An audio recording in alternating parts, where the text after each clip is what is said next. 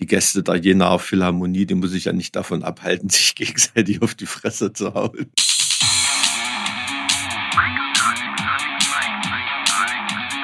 Zart wie Kruppstahl. Mit Mike und Alex. Mike, ich habe mir extra meine Haare gewaschen, damit ich schön Echt? und frisch bin für dich. Hm, das ist ja, und die sind noch so ein bisschen feucht, ja. Ja, Hm. ja, na, wie ich so, wie so na, nasse Tentakel, du dir das vorstellen. So. Ja, ich entsprechend veranlagt würde mich das vielleicht irgendwie, äh, wie soll ich sagen, auffühlen. Wenn das jetzt unsere Hörer schon mitbekommen, äh, ich bin natürlich wieder auf Tour und habe mir hier ein Räumchen organisiert, aber da passiert ringsrum äh, ganz viel. Leute werden mal reinquatschen. Ähm, äh, ich klinge wieder, als ob ich auf dem Bahnhofsklo Münster äh, den Podcast aufnehme. Mal schauen, was Ali da noch retten kann dann. Aber besser als nix. Ja, das, das, ist, das ist das Motto dieses Podcasts.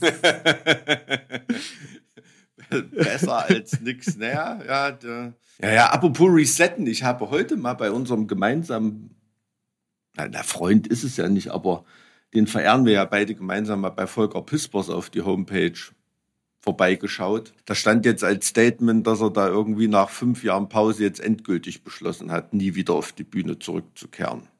Ach, ich dachte, das wäre sowieso klar gewesen. Weiß ich nicht, wie lange das da schon Ja. steht, aber bezieht sich irgendwie auch ein bisschen auf die Corona-Krise und so, also zumindest erzählt er davon und natürlich watscht mal wieder alle richtig geil ringsrum ab.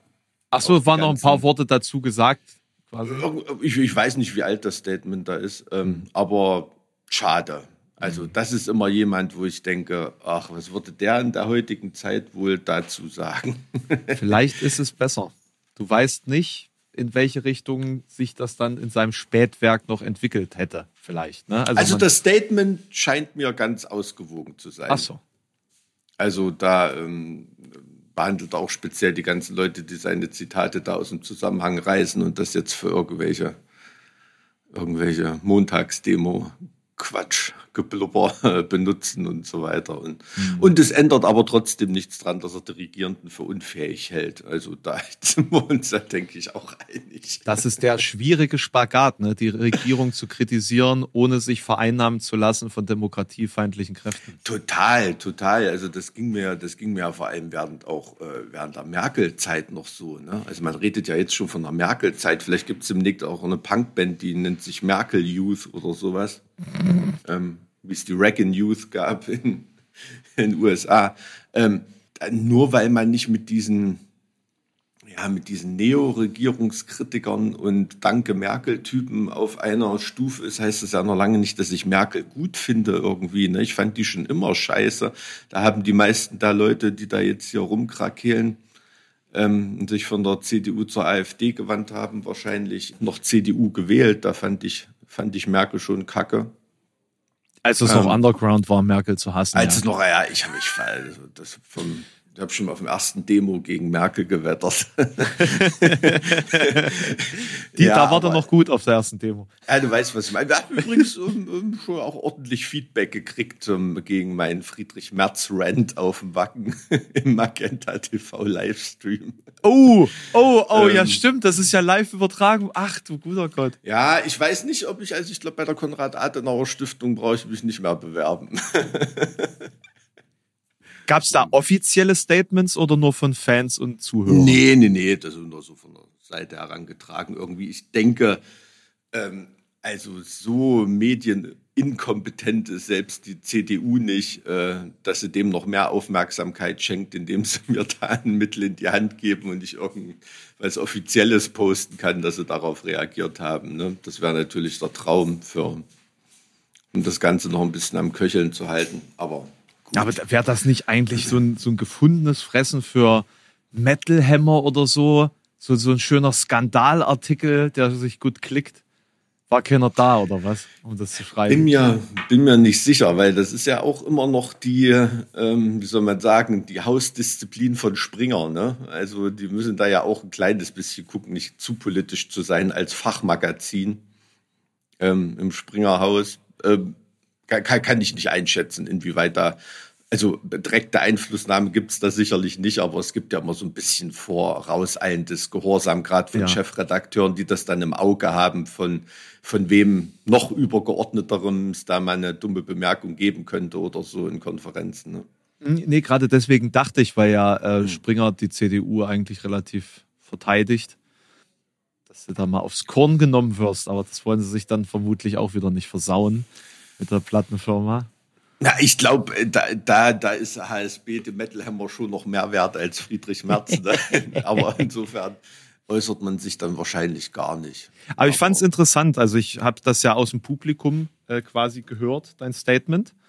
Und äh, das war durchwachsen. Tatsächlich. Also Das habe ich auch auf der habe ich auch auf der Bühne gemerkt, dass da jetzt nicht alle total äh, mit einverstanden waren. Also vielleicht ist das auch nur meine meine Rezeption davon, aber ich denke, da ging es den meisten Leuten, die damit, was heißt nicht einverstanden waren, war jetzt nicht irgendwie Unmutsbekundung oder irgendwas. Es hat sich nur zu dem zahlreichen Applaus auch ein bisschen Schweigen gemischt, das habe ich schon mitbekommen, aber ich glaube, das waren eher Leute, denen es auf den Sack ging, dass da überhaupt was Politisches gesagt wird. ne? Ich glaube, da ging es gar nicht so sehr um den Inhalt. Ich habe das eher so wahrgenommen, so diese Metal-Attitüde, ah, na komm, jetzt lass doch mal Politik hier außen vor, wir wollen hier Spaß haben. Das könnte sein. Auf der anderen Seite Mhm. ist Wacken ja äh, vom, vom Altersschnitt relativ alt. So, Mhm, Da wären auch sicher prozentual mehr konservative Persönlichkeiten unterwegs. sein Natürlich, als- klar, aber denen kann ich auch nicht helfen, so. wenn sie denken, dass Friedrich Merz ein Konservativer ist. also, ähm, das ist ja gerade das Ding. Also, ich glaube, es gibt niemanden, der Friedrich Merz mehr verabscheuen sollte als ein CDU-Wähler. Mhm. Ähm, das, das will mir halt nicht in den Kopf. Ne? Das müssen sie, müssen sie selber wissen. Ne? Also, der ist ungefähr das für die CDU, was Erich Honecker am Ende für die SED war. Er muss einfach nur überwunden werden. Ja, naja, mal, mal sehen, ob das da überhaupt, ähm, weiß ich nicht, der, der Wüst wird ja gehandelt als jemand, der gegen Merz Hm. noch irgendwie. Ja, der hat halt zumindest dieses junge, junge Frischforsche irgendwie, ne? Ich glaube, so politisch kann ich den jetzt gar nicht, aber der, da hatten sie auch erstmal genug zu tun, den überhaupt nach der Laschet-Stampede da, äh, den überhaupt in, in Nordrhein-Westfalen da noch zu installieren und dass sie die Wahl da erfolgreich gestaltet haben. Aber so eine schlechte Figur macht er ja eigentlich nicht. Ne? Also ähm, man muss auch immer sagen, wie heißt der CDU-Heini von Schleswig-Holstein? Günther? Ist das der Günther?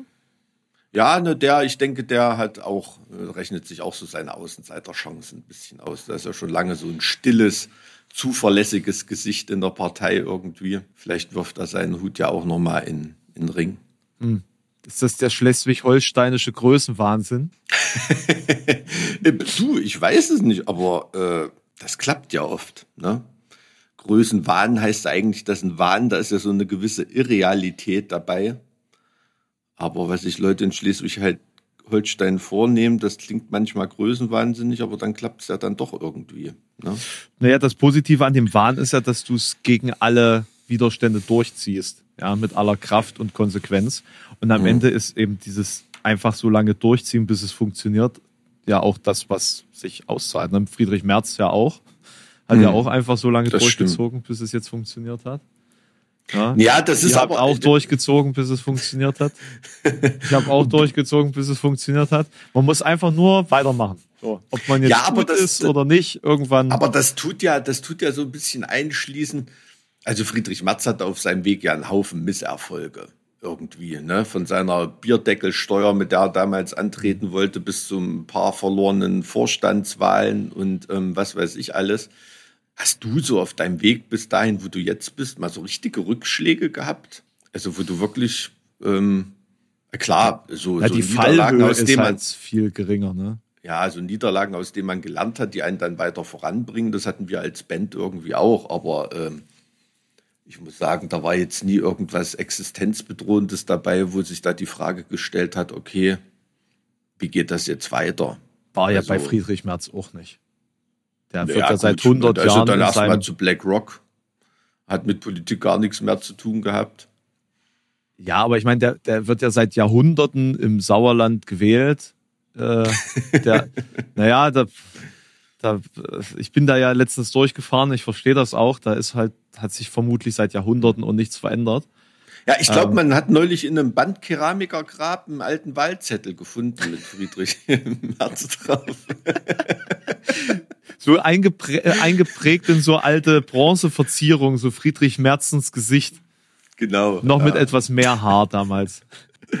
Wahrscheinlich, ja. Ja, ja ähm, aber das, das driftet schon auch so ein bisschen in Gerontokratie ab, ne? Hier in mhm. Deutschland. Mhm. Also so, aber ich glaube, das hängt auch einfach so mit dem Bevölkerungsschnitt irgendwie zusammen. Weil früher die 60-Jährigen, die hätten sich nie im Leben vorstellen können, ein paar 70-Jährigen zu wählen oder so, aber jetzt sind sie selber paar 70 und halten sich noch für völlig fähig und fit, äh, was ja wahrscheinlich auch stimmt heutzutage. Generell und, ist, ähm, ist so dieses Misstrauen gegenüber jungen Menschen und äh, gegenüber Menschen, die eine in irgendeiner Form ab prüfbare Lebensleistung, ne? also allein ja. durch Anwesenheit und äh, Zertifizierung mhm. Nicht ja. äh, nachweisen können. Ne? Also das ja, ist auch so das ist, der, da wird irgendwie jemand, der irgendwie 40 Jahre lang Scheiße gebaut hat, ne? oder in einem Job gearbeitet hat, der ihn ankotzt, ähm, wo, den er vielleicht auf dem Sterbebett irgendwann mal bereuen wird oder so, der das wird irgendwie höher angesetzt als jemand Junges, der mal was ganz anderes machen will. In dem Sinne richtig, dass man natürlich Respekt vor Lebensleistung haben muss. Das will ich damit überhaupt nicht sagen. Aber nur weil jemand eine respektable Lebensleistung hat, heißt es doch nicht, dass jemand, der noch nicht so viel vorzuweisen hat, irgendwie inkompetenter ist oder ähm, es gibt auch Leute, die müssen erstmal nicht mit Fe Fehlschlägen oder, oder Lehrjahren starten oder so, bevor sie auf dem richtigen Weg sind. Ne? Stell dir mal vor, ähm, von Leifur Eriksson oder so, da hätte jemand erstmal eine Lebensleistung äh, äh, erwartet, bevor man ihn mit einem, mit einem Boot losgeschickt hätte Richtung äh, Amerika oder äh, also da, ich weiß damals. jetzt nicht, was der vorher schon für Lebensleistung erbracht hat. Das ist jetzt natürlich, also der war schon ein erfahrener Seemann, glaube ich. Ja, ja, aber äh, ganz im Ernst, also nach heutigem Maßstab nicht. da war, wie alt war der da? Keine Ahnung. Das, das, sind ja, das sind ja so Sachen, ne, irgendwie, also hättest du, hättest du im Mittelalter wahrscheinlich erst mal 30 Jahre Berufserfahrung vorweisen müssen für irgendwas, dann, tja. Ja, also der, der Punkt ist doch, die Gegebenheiten, in denen die Gesellschaft funktioniert, sind halt lange konstanter geblieben, als es jetzt der Fall ist. Wenn wir jetzt alle Entscheidungen von 70-Jährigen treffen lassen, das ist ja völlig unmöglich. Die haben ja keine Ahnung mehr von dem, wie jetzt aktuell ähm, Dinge funktionieren.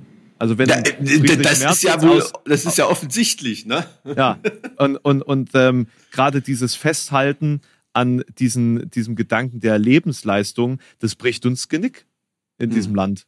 Das bricht ja. uns Genick, weil wir einfach nicht mehr flexibel auf die sich immer äh, mehr beschleunigende Notwendigkeit zur, zur Reaktionsfähigkeit. Ja, das Festhalten an Lebensleistung, ja. Dass wir da nicht mehr flexibel genug sind. Und das sieht man in allen möglichen Bereichen, finde ich. Ja, ja, absolut. Also, also was nicht heißt, dass die, die Lebensleistung oder die Erfahrung nicht absolut wichtig ist, ja. Also so, äh, zur Mäßigung oder zur Einschätzung von, von Risiken und von, von komplexen Beziehungsgeflechten oder sowas. Ne? Also Sachen, die einfach ähm, nicht von, von Technologie äh, beispielsweise mhm. abhängig sind, sondern von Psychologie mhm. oder ähm, ähm, einfach Menschenkenntnis und solchen Geschichten.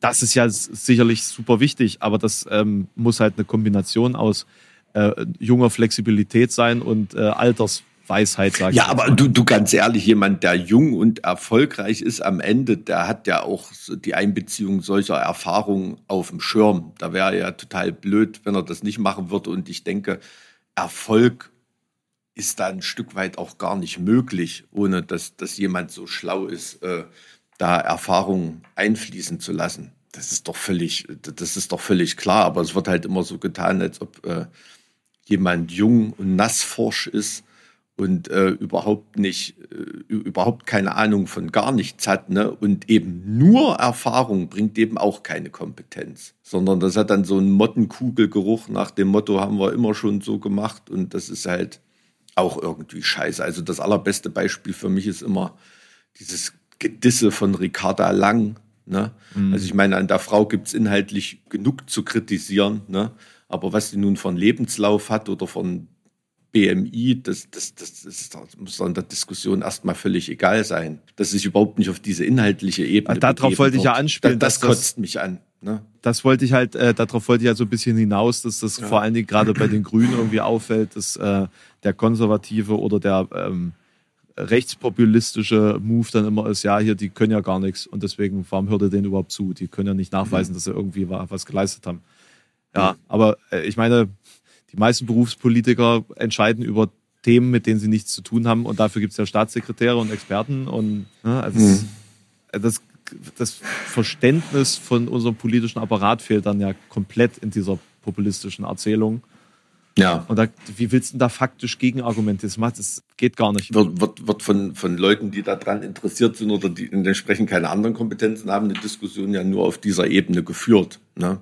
Mhm. Weil ähm, es gar nicht eben irgendwie inhaltlich werden soll. Das Interessante ist ja, dass sich da nun CDU und Grüne dieses Feindbild, was sich da ergibt, ne, das muss man ja auch ganz ehrlich sagen, das ist, weil auch um einen größeren Teil der gleichen Wählerschaft kämpfen, als man eigentlich wahrhaben will. Und auch, und auch bei, der, ähm, bei der AfD ist das so. Ne? So dieser asoziale Ostdeutsche, der äh, äh von Hartz IV lebt und die, deshalb die AfD irgendwie wählt, das Bild ist ja auch völlig schief. Ne? Also irgendwelche Unternehmer und Wohlhabende, die Angst um ihre Pfründe haben und nicht unbedingt auf Migration zum Laufen ihrer Firma angewiesen sind, mhm. die wählen auch in, in, Scharen AfD im Osten. Ne? Mhm. Also muss man auch ganz ehrlich so sagen. Das ist, oder das konservative AfD-Wählertum in Baden-Württemberg, ne, haben wir auch schon drüber geredet. So, so aus diesem ähm, Selbstverständnis heraus, dass man äh, ja durch, äh, durch die eigene Leistung dafür prädestiniert ist, entscheiden zu können, was für Menschen in Deutschland Lebensleistung erbringen mhm. können mhm. und dürfen. Also so von wegen, na, ich habe es geschafft. Wer es nicht schafft, mhm. ist einfach äh, minderwertig. So und die, die von außen kommen, haben es ja offensichtlich in ihrem normalen Leben auch nicht geschafft. Wieso sollen wir die mhm. dann sozusagen in Anführungszeichen durchfüttern? Ja, mit der ganzen harten Arbeit, mit meinem hart erarbeiteten Geld, da gebe ich nichts von ab. So schlimm genug, mhm. dass ich so viele Steuern zahlen muss für die ganzen Versager hier. Das ist so der der Tenor, der dann ja, bei genau. vorher bin ja der Einzige, der fütter, fütter ja alle durch. Ne? So quasi ähm, muss schon meine Familie durchfüttern, so ungefähr. Das, das wird ja wohl reichen. Ähm, und, und äh, ja, dann vielleicht noch so ein Alibi-Patenkind in Somalia oder irgendwas, ne? Da, damit man ein guter Mensch ist. Das habe ich auch, schon, das auch schon ewig als äh, Argumentation immer um die Ohren gekriegt. Ne? Echt, Ich ja? kann ja kein Rassist sein, weil hier das und das und das. Also hat man oft in Diskussionen. Aber was ich sagen wollte, genau, ähm, deshalb habe ich ein Problem mit dem Wort Lebensleistung, ne? weil da so diese Wertung irgendwie drin steckt. Ich rede lieber von Lebenslauf irgendwie, ne?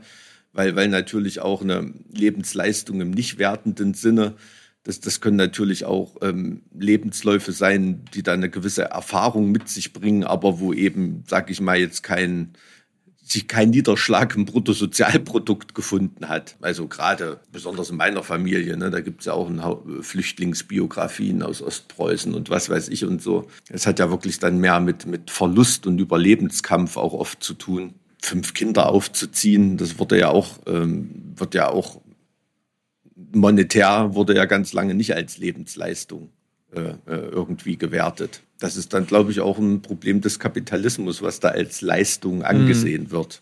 Genau, ja. dass Leistung eben nur das ist, was abrechenbar ist am Ende. Ne? Genau, genau. Ja, das ist halt, und deshalb ist Lebensleistung wirklich ein fieses Wort. Also wirklich, haben in ihrem ganzen Leben nichts geleistet, waren noch nie arbeiten als ob so ein Politiker nicht arbeitet. Also ganz im Ernst, das Letzte, was du denen vorwerfen kannst, ist, dass die irgendwie faul auf der Couch rumliegen oder so. Ne? Also die Terminpläne möchte ich nicht haben. Die machen während der Zeit, gibt es viele, die da genug Scheiße machen, äh, wo sie lieber auf der Couch sitzen sollten. Aber dass die faul die Beine hochlegen, das stimmt einfach nicht, das Argument. Also ne? ich würde das, ich würde das zumindest emotional verstehen, wenn das nur von Bauarbeitern und Handwerkern käme, von Leuten, die körperliche Arbeit betätigen und das sozusagen mhm. als Frustrationspunkt sehen, dass da sehr, sehr viele Menschen ohne körperliche Arbeit sehr viel besser bezahlt werden und das sozusagen eine, eine, mhm. eine Erinnerung daran ist. Ähm, Aber das Da- kommt ja da von hat ja Leuten, die genau solche dagegen, ne? Bürojobs haben, sozusagen. Ne? Also da, da, Genau, da wettert der ja. eine mit einem Bürojob über den anderen über, mit einem Bürojob. Ist so, ja, na, natürlich, klar, aber ich, also küchenpsychologisch würde ich das wieder als klassische Projektion sehen. Ja. Ne? Derjenige weiß, dass er selber nur Bleistifte spitzt und Kaffee kocht und die Sektründchen im Büro abpasst und ansonsten auch gerne mal beim ersten Husten zu Hause bleibt. Ähm, und das projiziert er dann natürlich da irgendwie rein. Ne? Dass das Leben vieler Politiker natürlich in den Augen einer jeweiligen ideologischen Richtung verschwendete Zeit ist, ne? dass Friedrich Merz seinen unglaublich umfassenden Tagesterminplan für aus meiner Sicht absolut sinnlose und verachtenswerte Termine und Lobbyistenarbeiten ausgibt und so. Ähm, da brauchen wir ja nicht drüber reden, aber dass der Mann nicht arbeitet oder faul ist, würde ich nie Ich, behaupten. ich weiß nicht, ob man das überhaupt denkt. Ich glaube, es ist halt nur eine, eine ausgedrückte Verachtung. Das ist einfach eine konkrete Verachtung des, des, dessen, was mit dem Beruf des Politikers einhergeht. oder Herabwürdigung. Herabwürdigung Vielleicht noch von einer Repräsentation, ne? Also Repräsentation als echten Beruf wahrzunehmen, das kannst du, glaube ich, auch nur, wenn du das mal gemacht hast und weißt, dass es trotz allem Stress ist und, und äh, super belastend ist. Ja, Ähm, ja. ja, also das ist da von einem Termin zum anderen zu gehen, äh, Hände zu schütteln, ähm, Networking zu betreiben, das ist ja auch so zu tun, als ob man im Futter und im Bilde ist, ne, obwohl man da gerade mal einen Zettel mit ein paar Stichpunkten zugeschoben bekommen hat und so. Ähm, ja, da kommt dann halt, äh, wenn du gedanklich dann schon auf dem nächsten Termin bist oder irgendwas oder äh, oder es wirklich nur ein Termin ist, da kommen halt solche Sachen wie bei Armin Laschet bei raus, ne? Mhm. Dass du da eben in einer Trauerkulisse stehst und ähm, mit einem Kumpel rumjokst und in die Kamera lachst, ne?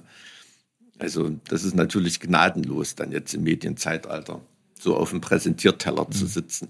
Ja, aber haben wir auch schon oft drüber geredet, dass deshalb natürlich auch nur ein bestimmter, wie soll man sagen, oftmals, nicht immer, aber oftmals defizitärer Menschenschlag im Politikertum an, anlangt, weil die Leute, die entsprechende Fähigkeiten haben, sich das oft nicht antun wollen. Ne? Solche Politikerjobs. Äh, zum einen und zum anderen ist es ja auch der Punkt, du musst, um in dem Bereich wirklich erfolgreich zu sein, alles andere drumherum mehr oder weniger vernachlässigen. Ja? Und ähm, Hm. also ich sehe das ja bei meinem Terminplan, so, so ein richtiges Sozialleben habe ich halt auch nicht mehr. Ähm, Hm. Und da ergeben sich natürlich auch Probleme daraus. Ja? Wenn ich jetzt Politiker wäre, hätte ich bestimmt auch eine viel eingeschränktere Sicht als jemand, der äh, ein ganz normales ähm, Sozialleben führt, ähm, normalen Job hat, dort mit Menschen äh, und Kollegen in Kontakt Mhm. kommt und äh, Mhm. am Wochenende mit Freunden irgendwie was unternimmt und unterwegs ist. Also ich, ich denke, das fehlt da tatsächlich, wenn du dann zu einer ähm, zu einem Werkzeug in diesem Apparat wirst. Du musst das dann von außen bekommen und manchen Mhm. gelingt das und manchen gelingt das nicht und vielleicht wollen das manche auch gar nicht, weil also Friedrich Merz, dass der keine Be Beziehung mehr zum normalen Leben von normalen Menschen hat, das ist ja augenscheinlich. Ähm, der, ich glaube auch nicht, dass er Interesse hat, äh, das zu verstehen. So. Das ist ja auch Nö, ich, immer noch, also- eine, noch eine Entscheidung, ob man, ob man noch verortet sein möchte in diesen Sphären oder ob man konkret nur noch für diese Sphären arbeitet. Das ist ja, auch- das ist ja auch, weil das in, einer, in, einer, in einer Demokratie ist das ja auch legitim. Ne? Ich bin halt nur nicht der Meinung, dass er das Volk repräsentieren sollte. Oder wie du sagst, das klang jetzt so ein bisschen negativ als Werkzeug, ne? als ob Politiker manipuliert und das Werkzeug von irgendjemandem sind. Aber da muss man sich ja klar machen, dass in einem Staat mit Gewaltenteilung ähm, die Regierung ganz ausdrücklich ein Werkzeug ist. Ja. Ne? Das ist ja die Exekutive, die Sachen, die die Legislative anweist und kontrolliert, einfach auszuführen hat. Ne? Oder beziehungsweise den, den in, Gestalt des, Volkswillens in ihrer Zusammensetzung als Werkzeug zu dienen hat. Ne? Also das ist ja was eigentlich was ganz Normales. Und ich glaube, das ist halt ein Problem, dass viele Interessengruppen, denen es irgendwie gut geht und nie was die gar nicht nach Einfluss streben, weil sie an sich in dem gegebenen Korsett ganz gut existieren und bis jetzt existieren konnten. Das war ja auch der riesengroße Schaden, den zum Beispiel die Kultur- und Veranstaltungsbranche in der Corona-Pandemie hatte, ne? dass man eben keine politischen Netzwerke und, und, und, und größeren mhm. Zugriff und ja, Lobby, Lobby-Einfluss hatte, weil das eine, eine Branche ist, die so ganz gut nebeneinander her funktioniert und äh, sowas entsprechendes wie den Deutschen Bauernverband oder so, ne, der, wo, wo irgendwelche Landwirtschaftsministerien fast nur noch Außenstellen sind ähm, oder untergeordnete Behörden unter, unter dem Bauernverband. Ähm, da, äh, das, das gibt es leider nicht für Kultur. Ne? Jetzt mal nur so als, als Beispiel von der Kultur und genauso ist es auch. Also nur für die, für die in, in Anführungszeichen Hochkultur natürlich. Ne? Also ja, weil, gut, weil das ja das ja einfach auch so ein gesellschaftliches ähm, Zielpublikum ist, das Einfluss hat. Und da ist natürlich der ja, Weg. Gut, das ist ja, das ist ja im Prinzip Kunst im öffentlichen Dienst. Ja. Ne? Da gibt es ja verbeamtete Geiger und mhm. äh, was weiß ich, ne? Äh, Fagottisten nennt man die so, keine Ahnung, mit, äh, ähm, mit einer E13 oder was weiß ich. Nee, klar, also, aber davon, davon rede ich ja eben nicht. Aber das ist ja auch nicht irgendwie von Lobby-Einfluss, sondern das ist ja dann schon eher wieder umgekehrt, dass da, dass die halt völlig am öffentlichen Tropf hängen. Ne? Und im mhm. Prinzip öffentliche Einrichtungen oder fast Körperschaften des öffentlichen Rechts sind, sozusagen. Ne? Kunstfreiheit hin, Kunstfreiheit her. Kulturindustrie zum Beispiel ist ein ganz gutes Beispiel dafür, von etwas, was eigentlich innerhalb unseres Systems ganz gut funktioniert und deshalb nie nach politischem Einfluss gestrebt hat. Ne? Was ein ganz großes Versäumnis eigentlich ist im Kapitalismus. Aber da fragst du dich auch wieder, wer außer gescheiterte Künstler, wer ein richtiger Künstler ist, der hat doch einen, Geltungs-, einen Entäußerungs- und einen Drang zum Werk ne? und nicht zum in Parlamenten sitzen, in Gremien sitzen, in Regierungen mitarbeiten und so weiter. Darum geht es doch. Ich glaube, an einer gewissen Größe ist es notwendig, sich einfach mit, ähm, mit der Politik ins, ins Bett zu legen. Und das beste Beispiel war doch, ähm, ich hatte dann einen Böhmermann-Beitrag dazu gesehen, den ich, der, der ging auch tiefer, als ich erwartet hatte. War das über Eventim? War das sogar die, die Autobahnmaut? Was ja dann nicht gekommen ist, aber ich glaube, Eventim wurde dafür vorgesehen, das Autobahnmautsystem durchzuführen. Das weiß ich gar nicht, aber war das nicht irgendwie ein Konsortium? Vielleicht war da irgendwie Eventim mit drin, das kann schon sein. Ich, ich weiß es gar nicht. Und Eventim hat ja auch das Ticketing der WM 2006 gemacht. Hm, hm. Lass mich das aber kurz... Aber irgend, irgendwie klingelt es da ein bisschen bei mir. Du, irgendwie, ja. Nach einem Schieds Schiedsverfahren erhalten die vorgesehenen Betreiber der geplatzten Pkw-Maut insgesamt 243 Millionen Euro Schadenersatz. Die Hälfte des Geldes geht an Eventim. Für eine ähm, Bewerbung. Krass. Das ist krass.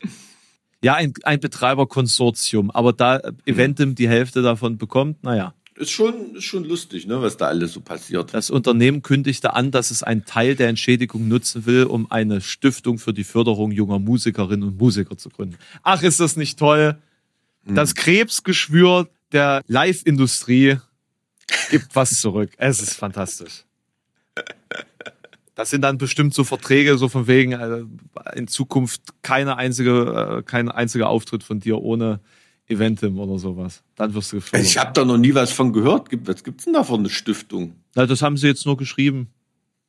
Hm. Das ist vom ja, 6. Ist Juli 2023, also da gibt's da, da gibt's bestimmt auch wieder Stellen dort im Konzern für, weiß ich nicht, Compliance und äh, äh, Leitbilddarstellung und so, die da mit KI-Generator solche, solche Satzzombies zusammensetzen, die du genauso auf der, auf der Homepage vom BASF Bayersdorf, genauso wie bei Eventim und äh, Schlag mich tot findest. Ne? Das ist ja immer das gleiche Gesülze. So, oh fürchterlich. Alles. Aber, aber ich finde ich finde äh, eben gerade diese, also da, da gibt es ja doch eine krasse politische Verknüpfung.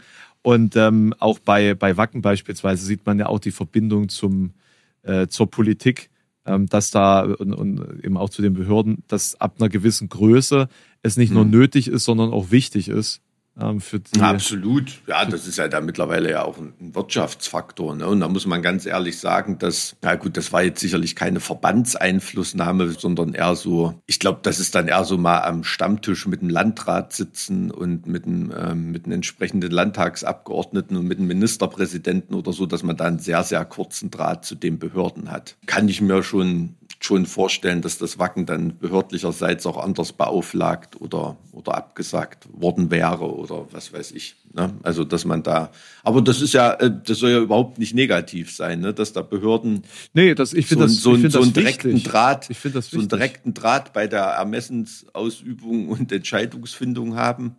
Ähm, das wünschte man sich ja manchmal viel, viel mehr. Insofern ist das schon wichtig. Und da ist es, glaube ich, wirklich von Vorteil, wenn so ein Festival nochmal als Beispiel ja, im ländlichen Raum stattfindet.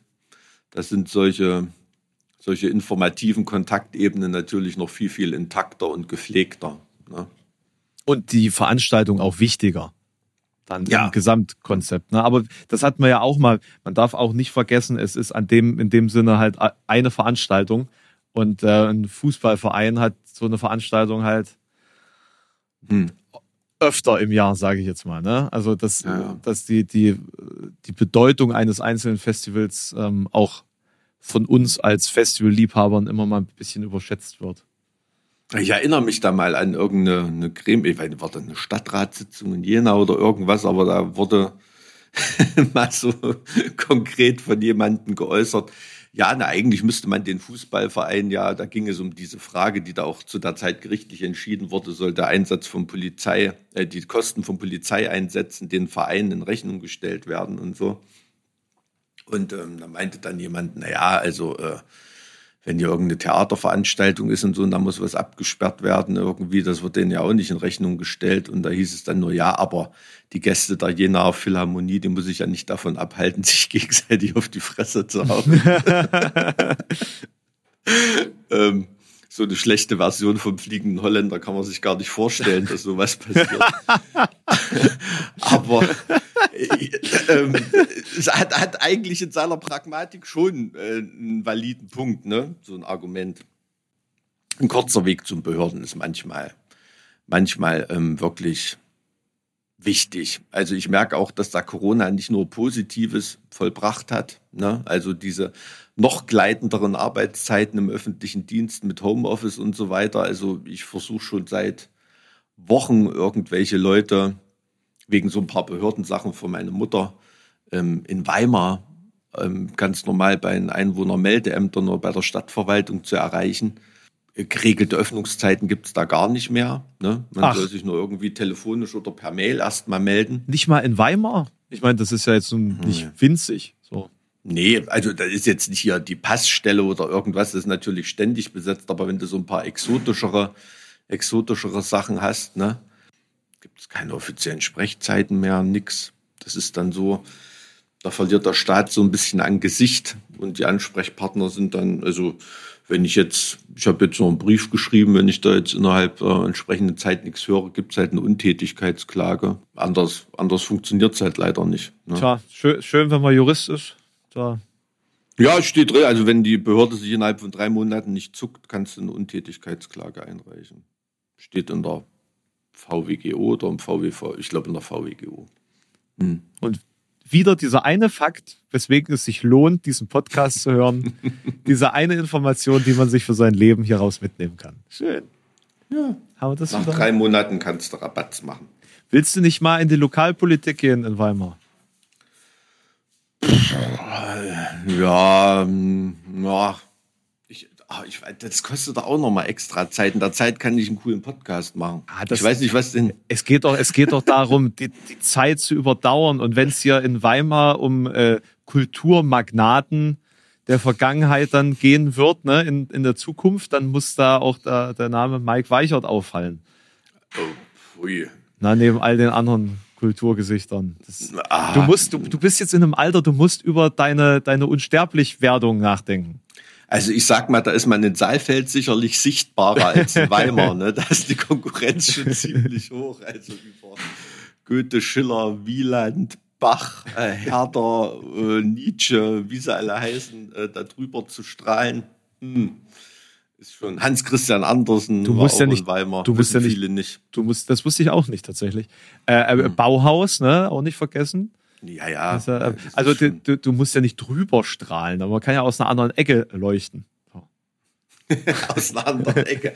Ja, ja, na gut, klar, aber das äh, merken halt viele nicht, dass da auch Licht herkommt. Ne? Das, ist, das ist so ein bisschen das Problem von Weimar. Die leben so sehr in ihrer Vergangenheit, ähm, dass da oft äh, aktuelle kulturelle Leistungen gar nicht wahrgenommen werden. Und ich finde es eigentlich auch gut, dass wir eher als Saalfelder Band wahrgenommen werden. Bin ja nur ich in Weimar ansässig. Unser Drama hat auch mal kurz in Weimar gewohnt. Deswegen eher so als Saalfelder Band. Ich glaube, da hat man die Chance auf eine Straßenumbenennung eher als in Weimar. Aber äh, das ist ja nicht das Ziel einer Band, ne? um Gottes Willen. Um Gottes Willen. Ich glaube, aus Saalfeld ist die Konkurrenz, ich glaube, der RAF-Terrorist Graf, der, hat seine- der hat seine Jugend in Saalfeld verbracht. Das ist so. Nur Linksextremisten in Saalfeld, äh, also früher Ja. zumindest. Warte, ich glaube, Grams war das, ja. Ich, irg- irgendeiner von der RAF war das. Hm. Wohingegen in Weimar, hm, obwohl Weimar hat auch Söhne und Töchter der Stadt, ähm, die jetzt weniger bekannt sind. Ne? Zum Beispiel Lothar Günther Buchheim, der das Boot geschrieben hat, den Roman, ist aus Weimar. Der Erfinder des, äh, äh, der Ma Maschinenpistole Uzi, Ach, ist auch aus Weimar. nee. Ja. Ich dachte, das ist eine, äh, eine israelische Erfindung gewesen. Der ist dann auch irgendwie nach Israel gegangen. Oder Ah, ach so, Ja, aber okay. der ist in, in Weimar geboren. aber es ist nicht in Weimar erfunden worden. Nee, ich glaube nicht. Nee. Hm. Nee, nee. Glaube nicht. Das ist dann später. Aber das sind so, so Sachen, die sind noch, also, weiß nicht, ein Uzi-Platz habe ich in Weimar noch nicht gesehen. Ja, ich verstehe. Ähm, so, warte mal. Also das interessiert mich jetzt tatsächlich. Was sind die Söhne und Töchter der Stadt Halle?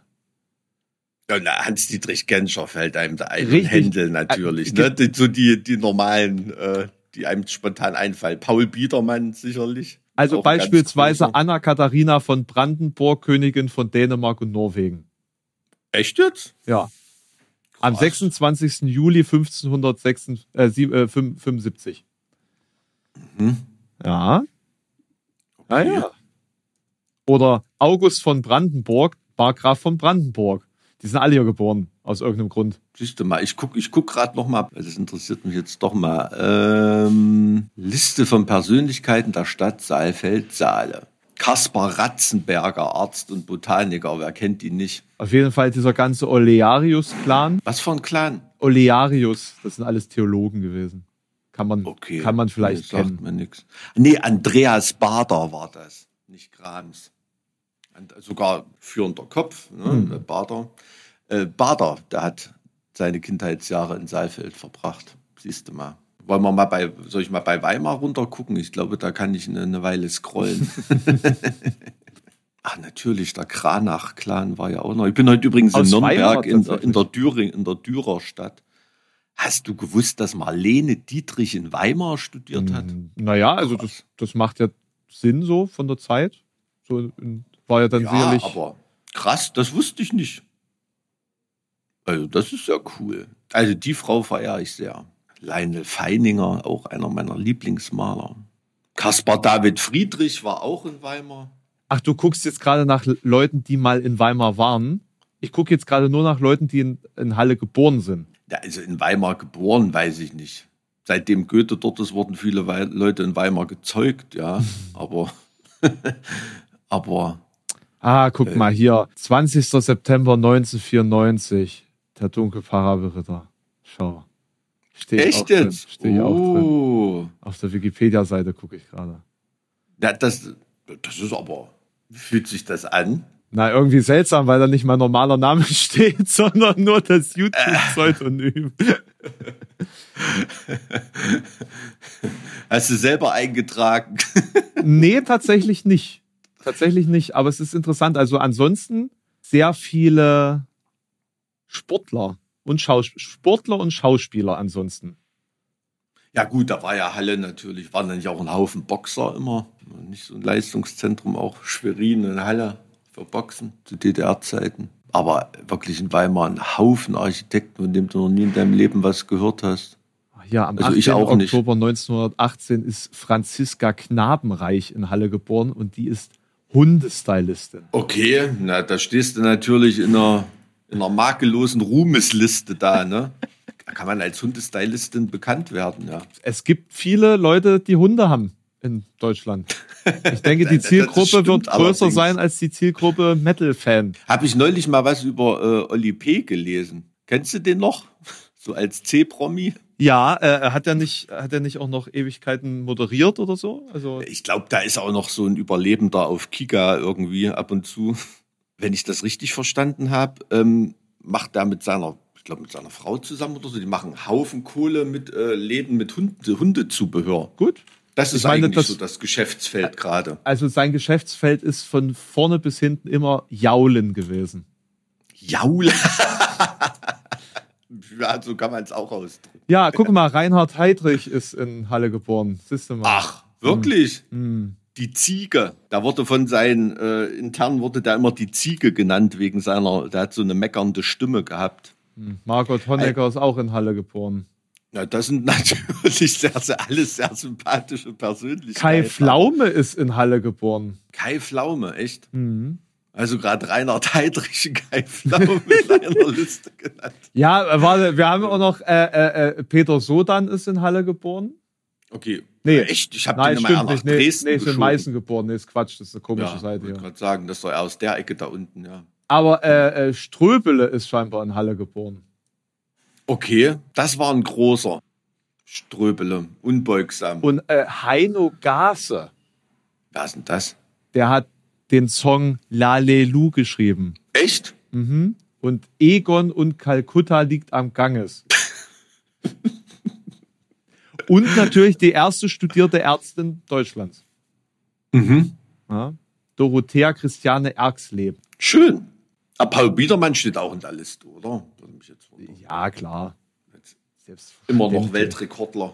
Ja, gut, äh, kleiner Exkurs an dieser Stelle. Keine Ahnung, wie viel du davon jetzt wegschneidest. Das ist, ähm, Ich muss mal gucken, ob ich das irgendwie, also wenn das jetzt langweilig war irgendwie, dann habe ich es nicht, nicht retten können. Es war in Wirklichkeit noch langweiliger. also ich glaube, für uns beide war es gerade, ich glaube, wir interessieren uns für sowas, ähm, aber ich glaube, wir können das nicht für alle Tausenden und Abertausenden Menschen, die das hier hören, äh, voraussetzen. nee, aber die Leute können uns ja ruhig mal erzählen, wer aus ihrer Stadt so Bekanntes kommt. Also wenn man Richtig, da mal da- nachforscht, das ist manchmal sehr, sehr interessant. Das ist ein guter Punkt. Wir haben ja jetzt äh, quasi eine, ähm, eine mal ausgeschrieben, dass sich jemand äh, stellvertretend für uns mal um die ganzen Mails kümmert, die dann demnächst hoffentlich wieder zahlreich bei uns eintreffen werden. Und wir werden auch den äh, Instagram-Account mal beleben und so. Dementsprechend, ihr könnt uns jetzt wieder was schreiben. Es wird demnächst tatsächlich gesehen werden. Versprochen. Äh, Im Kulturbetrieb spricht man ja immer von einer gewissen Sichtbarkeit, die erforderlich ist. das ist da auch, apropos sichtbar, hier bei dir hinten in deinem Interieur, da entsteht langsam so eine, so eine barocke Jugendstil-Situation, oder? Hast du dann eine neue Sitzgelegenheit und das Schränkchen und Oh, das ist aber schon immer da. Echt, na, da hattest du immer einen anderen Winkel dann, jetzt sonst. Das, das, ja, das kann sein, dass ich den Winkel jetzt, ich habe den Winkel mal ein bisschen verändert. Nee, das ist tatsächlich ähm, äh, original, dieses äh, Sofa. Original äh, aus was? äh, Biedermeier. VEB, Bieder, äh. Biedermeier. Biedermeier, wirklich? Ja, ja, äh, genau. 18, Was 18 bezahlt man für 90 sowas? so. Tatsächlich war das nicht sehr teuer. Äh, 300, 350 Euro habe ich dafür Okay. bezahlt. Ja, aber es, also ich, ich, ähm, ich kann mich nicht draufsetzen. das ist tatsächlich nur Deko. Ach so. Ja, das ist Okay. ein bisschen, das ist an sich schon recht fein alles, so dünn, dünne Holzstreben und so, Mhm. und es ist nicht mehr ganz so stabil. Also dementsprechend ähm, wäre es voll funktionsfähig, wäre es vermutlich teurer gewesen, aber mir ging es tatsächlich nur um den Hintergrund. Dass Ist das so, so eine Hutablage, ja. genau, richtig. Ah, verstehe. Damit Na gut, aber die coolen Sachen sind bei Ikea auch teuer. Ne? Absolut, also wenn du so ein Deshalb- kleines deshalb Sofa bei Ikea kaufst, kostet sich das mehr mittlerweile. Ich habe beispielsweise, als ich hier in diese Wohnung eingezogen bin, einen, so einen äh, zweieinhalb Sitzer für 750 Euro, so eine Hm. Kunstledercouch oder so gekauft. Und bin jetzt letztens mal wieder durch ähm, Ikea durchscharwenzelt, so drei Jahre später, kostet die über 1000 Euro. Dasselbe Modell. Echt? Ja. Also Ikea ist ziemlich teuer tatsächlich. Mittlerweile nicht nur äh, normal teuer, sondern nicht mehr preiswert. Okay. Ja, ist ja auch, ich finde es immer lustig, dass die dieses Schweden-Image noch mit transportieren, obwohl es schon seit Ewigkeiten eine niederländische Stiftung ist, steuerrechtlich. das ist irgendwie so ein bisschen ent entromantisierend. Ähm, äh, irritiert dich das Geduze dort? Äh, bei Ikea? Hm? Naja, es ist halt super manipulativ, ne? Ja, irgendwie, das ist so, also ich meine, mir gegenüber, man hält sich ja immer noch irgendwie so für ein bisschen jungforsch, das ist ja okay, aber wenn da wirklich so ältere Leute oder eine Oma da irgendwie geduzt wird von irgendeinem so Heini, dem eigentlich völlig egal ist, ob die jetzt den oder den Herd kauft, äh, das, ah. also ich will es jetzt nicht so negativ darstellen, ich gehe da gern einkaufen, aber was halt, nee, gehen tue ich da überhaupt nicht. Ich bin eher so der Click- und Collect-Typ. Also da reingehen und mich in diesen Menschenstrom begeben und durch die eingerichteten Studentenbudenvorschläge da zu laufen. Nee. Das ist interessant, weil ich mache eher das und kaufe am Ende gar nichts. Ich laufe da Ach einfach so, gerne du durch. lässt dich da richtig treiben, wirklich? Ja. Oh nee. Ich mag, ich mag diese, diese vorgeschlagenen Rauminstallationen. Äh, das, die sind auch, glaube ich, in jedem Ikea anders. Und jeder Ikea hat so, so ein, zwei Haupträume, die immer gleich bleiben. Hm. Und dann so ein paar wechselnde Räume. Ich finde das super spannend. Das ist so, was kann man daraus machen? Finde also ich, mich, ich find mich, mich, belastet das ultra, diese ganze Systemscheiße da. Alter. Du musst ja wirklich an jeden Nagel, an jeden Kack denken, den du dann noch extra bestellst. Und äh, boah, nee, also das ist irgendwie immer, ich bin da so, da habe ich dann lieber lieber online meine Vorschläge, das und das brauchst du noch, sonst bin ich da echt zu autistisch irgendwie. Aber ich habe hab auch schon Leute gesehen, die sind da auf einer Ikea-Couch unter Deko eingepennt. Ne? Gab es auch schon. Ja, also am Ende ist es, das Interessante sind ja so diese, dieser Kleinscheiß, ne? wo man sich denkt, mhm. ach guck mal, das ist aber ein schöner Teller. Da nehme ich jetzt einfach mal eine Packung mit. Packung Teller. Ach, das geht bei mir nicht. Ich bin ja in so einer Thüringer Porzellandynastie aufgewachsen, wo alle irgendwie in Meißen studiert haben oder Porzellanmaler waren. Echt? In, in, bei Weimar Porzellan und was. Also meine Mutter hat im, äh, im Porzellanwerk gearbeitet, mein, mein Onkel hat ein Porzellanwerk geleitet. Da, da bin ich immer, da habe ich echt immer noch Skrupel. So richtig chinesisches Massenporzellan irgendwie zu kaufen, da muss es wenigstens muss es wenigstens in Skandinavien oder so äh, abgestaubt worden von, sein. Von Itala oder irgend sowas. Ne? Also, mhm. aber nicht Ikea. Mhm. Ja, also das ist so. Mh. Hm, da, da habe ich immer noch so ein bisschen skrubelt. Also richtig echt, echtes Porzellan hat schon auch was. Also, aber klar, das sind natürlich, wobei ich habe jetzt auch nicht in Studenten-WG habe ich jetzt auch nicht von Meißner Porzellan gegessen. Das ist schon klar. Das kommt dann auch immer auf den, auf den jeweiligen Lebensabschnitt an. Aber es macht schon was mit einem, wenn man feines Porzellan hat. Also für mich ist das, das ist dann ver, ver, vergleichbar mit, was hänge ich mir, mir an die Wand? Und hm. ähm, als ich hier in die Wohnung gezogen bin, habe ich mir dann halt gesagt, nee, das, das Alter mit, ich hänge da jetzt äh, irgendwelche Black Metal Poster an die Wand, das ist halt rum. Mhm. Ähm, dazu äh, Altbau halt, ne? Ähm, ja. Jetzt brauche ich irgendwelche Gemälde. Und damals mhm. war es noch möglich, scheinbar sind andere auch auf den Trichter gekommen, damals war es noch möglich, bei eBay Kleinanzeigen ziemlich gute Sachen zu schießen. Mhm. Also beispielsweise das im Hintergrund, das, ähm, da war ich mal in Hamburg und da ist es zufälligerweise gerade reingestellt worden. Es hat, glaube ich, 200 Euro gekostet. Mhm. Mit dieser Seeschlacht da.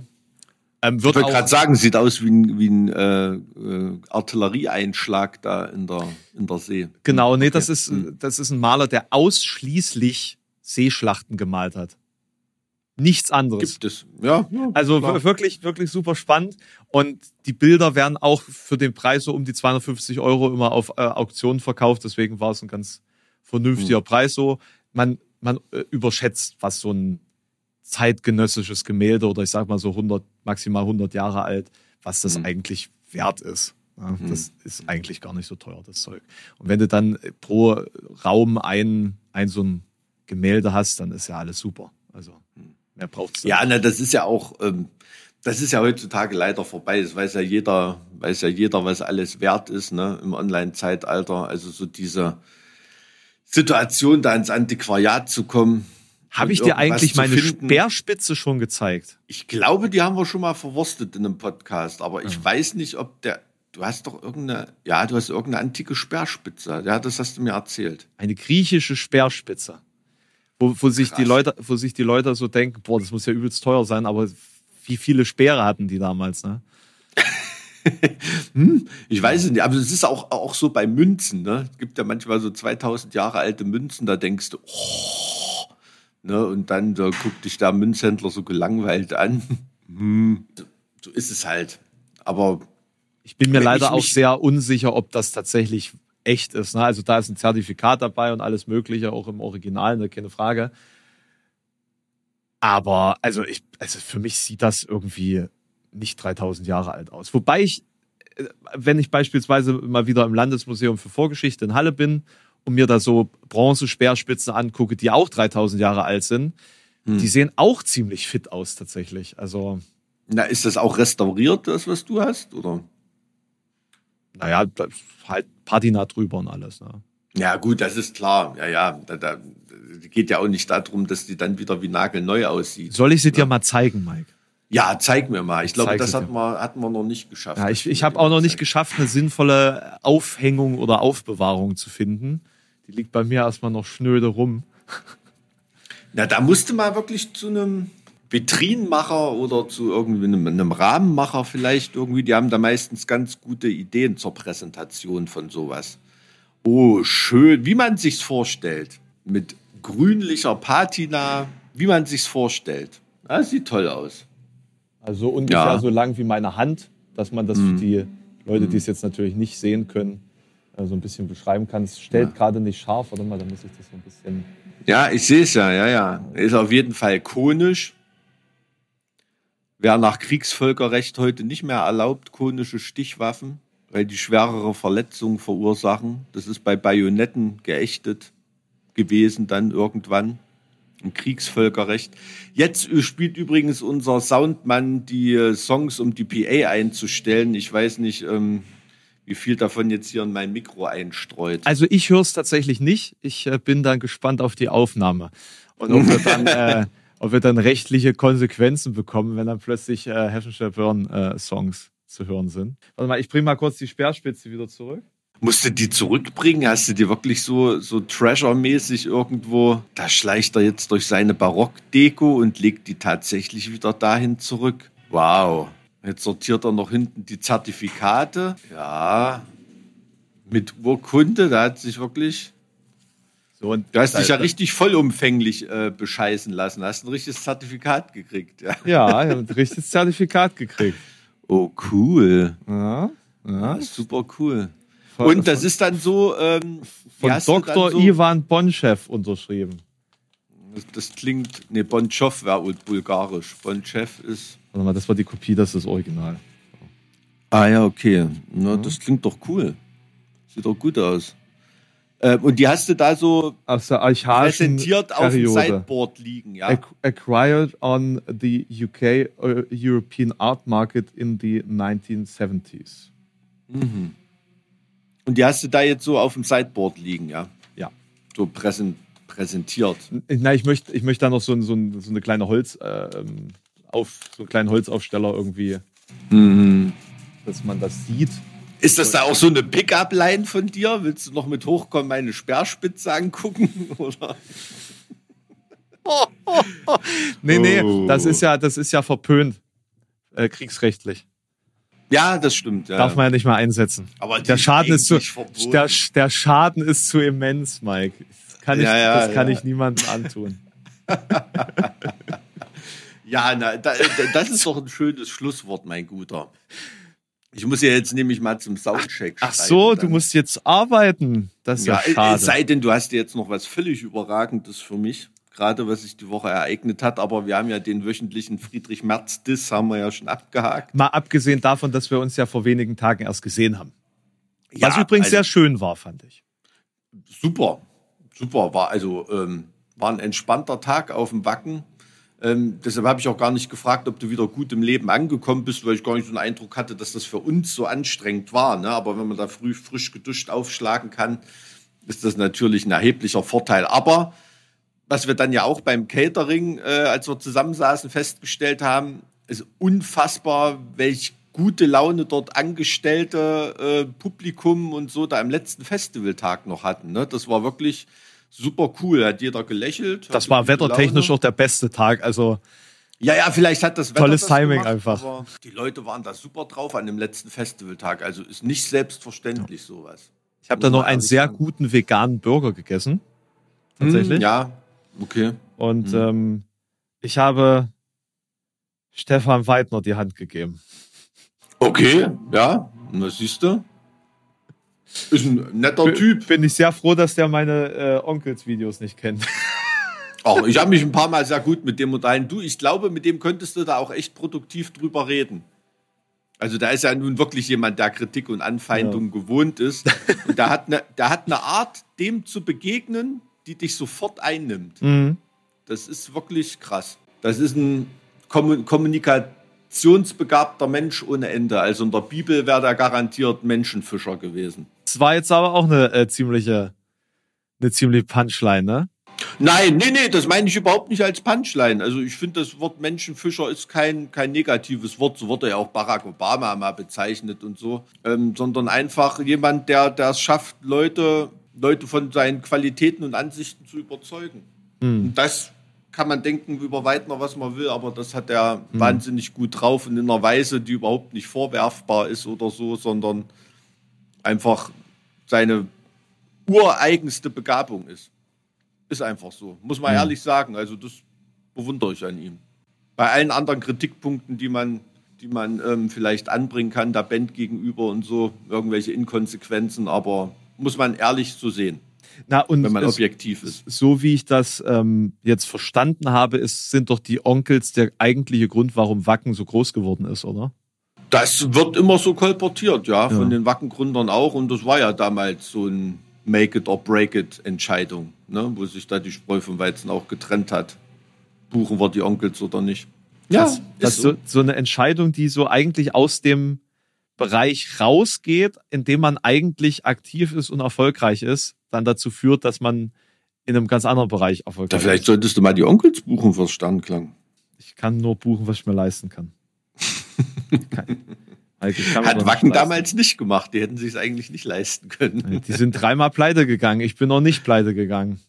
Ja. Ich habe das auch ehrlicherweise nicht vor. Und ähm, wenn die dann die zweite Wacken, äh, Legend of Wacken Staffel rausbringen, bin ich mal gespannt, ob sie über diese ganzen steuerlichen Entscheidungen, sage ich jetzt mal so, sprechen. Hm, hm. Wie, wie das denn dann möglich ist, wenn man ständig pleite geht und also das das ist, so das ist schiebt, ja, dass es weitergeht. also Und, ne, das, ist ja alles. Finanzamt, Finanzamt spielt in der Biografie jeden, jeden, jedes Unternehmers eine, eine ganz wichtige Rolle. Auf jeden Fall. Finanzamt und die örtliche Sparkasse oder Raiffeisenbank. Das ist der Punkt, ja. Ja. Also da Kredite zu kriegen, ist natürlich ein ganz großer Winning Move. Das hängt manchmal wirklich von einzelnen Personen ab, die dann Ja. einem Unternehmer vertrauen, äh, Ja. die denken, ey, das ist ein, äh, mein, mein, einer meiner Partner in unserer Burgerbude zum Beispiel, ne, der hat ja mal seine erste Kohle gemacht mit Comicläden. Und als er sein, also da hat er wirklich schon. Mhm. In Erfurt oder wie? In Erfurt hat er einen gehabt. Das- das in Weimar Com- hat Comic auch einen Attack? gehabt. Das hat ihm gehört. Ach genau. was, das hat, ja, er, hat er dann vertickt. Ja, ja. Ja. Und ähm, bin jetzt, ich bin mit dem, mit dem neuen Besitzer vom Comic Attack. Ach, okay, ne, das ist auch ja. ein alter, alter Bekannter von ihm. Ja, ja. Da war es tatsächlich auch so, ne? Da ist wirklich ein junger Typ, der überhaupt nichts vorzuweisen hatte, da bei der Sparkasse aufgeschlagen mit einer Idee, da irgendwie in den 90ern und ist da auf jemanden getroffen, den das überzeugt hat und der dem einfach mal die Chance gegeben hat. Ne? Das hätte in sicherlich in 20 anderen Sparkassen oder an 20 anderen Tagen mit einem anderen Sachbearbeiter vielleicht nicht geklappt. Ne? Und da geht's ja manchmal auch dann in Anführungsstrichen nur um 10, 20.000 Mark oder so, dass man irgendwie mit irgendwas starten kann, ne? wo dann wirklich auch einzelne Leute eine Entscheidungsgewalt über sowas haben. Aber ähm, das kann wirklich Biografien beeinflussen und aus einem Lebenslauf eine Lebensleistung machen. Um Uh, uh, die, oh, das ist ja krass. Der, der, der Circle ist completed. Bam, Alter. Oh, nicht schlecht, nicht schlecht. Nee, aber also tatsächlich ist es interessant, dass äh, Erfurt wirklich, es ist echt ein Dorf. Jeder hat da mit komplett. jedem zu tun. Das ist. Ja, das ist ja, echt krass. absolut. Also Thüringen ist äh, ja per se ein Dorf. Da kann man ja bei Erfurt kann man ja auch nicht von Großstadt-Flair reden, obwohl es mit Abstand die größte Stadt ist. Naja. Ja, also ich, äh, wenn ich nach Erfurt fahre, ist mein, meine erste Anlaufstelle immer das Comic Attack. Das ist immer so Schön. Mein Ziel tatsächlich. ja, das ist auch ein, ist auch ein cooler Laden. Also muss man, muss man ehrlich sagen. Und das ist wirklich schon eine Institution über Jahrzehnte mittlerweile. Ich bin da auch, ähm, als ich das erste Mal so ein bisschen äh, Sammelkarten abhängig war, bin ich auch da immer hin. Tatsächlich. Also das Ja, und das ist auch, äh, mit deinem Kumpel ist auch- tatsächlich schon. Äh, ach, okay. Na, und diese, und diese, wie soll man sagen, diese Comic-Szene oder irgendwie, das, das ist so ein bisschen auch wie, wie, wie mit Musik, ne? Also, das ist wirklich so ein, so ein Link, das verbindet Menschen aus Himmelsrichtungen, Ansichten und mit Lebensläufen, die sonst nie im Leben zusammenfinden würden, ne? Also, was für Leute auf Comics stehen, es ist wirklich Wahnsinn. Also da ähm, ähm, trifft man wirklich Leute und lernt Leute kennen, die man sonst nie irgendwo zusammen mal gefunden hätte. Ne? Das ist schon interessant. Ist eine Szene, von der habe ich nicht viel Ahnung, aber ich betrachte das immer so fasziniert von außen. Äh, wie war das bei eurem Burgerladen? War das so eine gemeinsame Idee oder kam er dann zu dir und hast dann gesagt, hast ihm auch quasi eine Chance gegeben?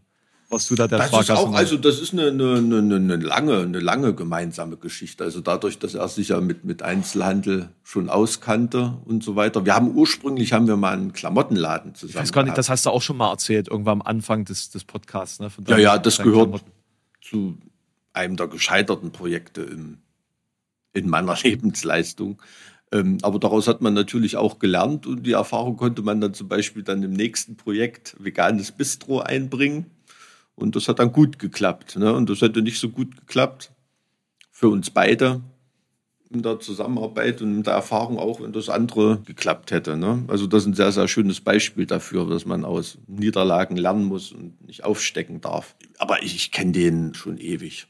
Also ich weiß gar nicht seit wann. Schön, Mhm. schön. Schön, ja, schön. Bin ich begeistert, dass wir am Ende tatsächlich diese Lebensleistungsthematik nochmal aufgegriffen haben. dass wir doch noch herausgefunden haben, wo du mal gescheitert bist. Weil du es ja vorhin so in Frage gestellt hast, dass, dass äh, man, man mal gescheitert ist an irgendwas. Ach so, nee, nee, das habe ich jetzt wirklich nur rein äh, auf die Band bezogen gesehen, ne? Nicht so. jetzt auf meine Biografie. Also gescheitert bin ich oft an der Kletterstange im Sportunterricht. Oh Gott, ja, furchtbar. Bis es Furchtbar, da mal Klick gemacht hat und dann konnte ich es auf einmal. Aber äh, davor habe ich das irgendwie nie kapiert. Egal, das Fass mache ich jetzt nicht auf. Mach's gut. Macht's gut, bis nächste Woche. Ciao. Und in der nächsten Folge werden wir endlich zu der spannenden Frage kommen. Auf welche Podcasts fährt der Mike so richtig ab? Seid gespannt. Bis Folge 83.